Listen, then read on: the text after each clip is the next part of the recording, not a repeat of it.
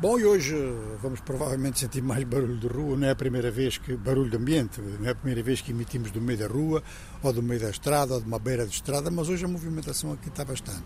Mas esta movimentação em termos de rua, em termos de atividade, essa é boa. Agora, há uns barulhos de rua, por exemplo, em Dakar, que logicamente preocupam-nos um pouco mais do que isso. É claro que a chegada de Usman Sonko, um dos grandes líderes da oposição a Dakar, levanta por si só problemas, mas desta vez ele chegou a Dakar escoltado pela polícia.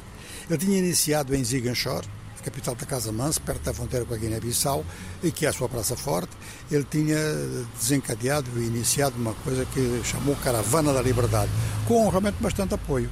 E houve até alguns tumultos, houve uma certa área do trajeto a morte de uma pessoa por tiro, a polícia acabou por intervir e então uh, escoltou até uh, a capital senegalesa. Escoltou na linguagem da polícia, prendeu na linguagem da oposição. A verdade é que ele está em casa e está em casa sem controle policial aparente nenhum. Agora, é um facto que ele está à espera da sentença num julgamento que tem características de violação sexual, num julgamento a que ele está a ser submetido, mas ele não apareceu. Eh, disse que é um, um julgamento de perseguição política, é um pretexto para impedir a sua candidatura à presidência da República. A sentença é aguardada no próximo dia 1. Bom, até lá e entretanto, para a próxima quarta-feira, está marcada para Dakar uma reunião alargada, governo e oposição para tentar encontrar regras, eh, normas mínimas, etc. E não se sabe se o partido dos Mansonko vai estar presente ou não. O que nós sabemos é que realmente há, desde já, bastantes grupos da oposição que disseram que vão estar neste diálogo. Passando para um país que não está ali muito longe, que é o Níger, então constatamos que o presidente Mohamed Bazoum deu uma entrevista importante ao nosso colega Janafrique e levantou uma questão que tem sido muito levantada, que tem partidários e adversários, eh, que é a questão de armar os civis na luta contra o terrorismo.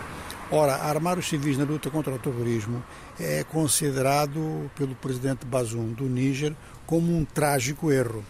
Ele considera que muitos grupos civis armados não tinham preparação em segundo lugar, considera que esses grupos civis armados fizeram pressão em termos étnicos em diversas ocasiões e em diversos países. O Níger é considerado neste momento um dos países democráticos do Sahel e faz face a ameaças em diversos pontos das suas fronteiras, ou seja, na fronteira com a Nigéria, onde é o Boko Haram que está ativo, e eh, na fronteira, na tríplice fronteira com o Mali e com o Burkina Faso, então faz face a grupos como o Estado Islâmico do Grande Saara e como a Al-Qaeda do Maghreb Islâmico, de considerar que, pelo menos no caso da fronteira com o Níger, há grupos que são internos que dão apoio ao Boko Haram.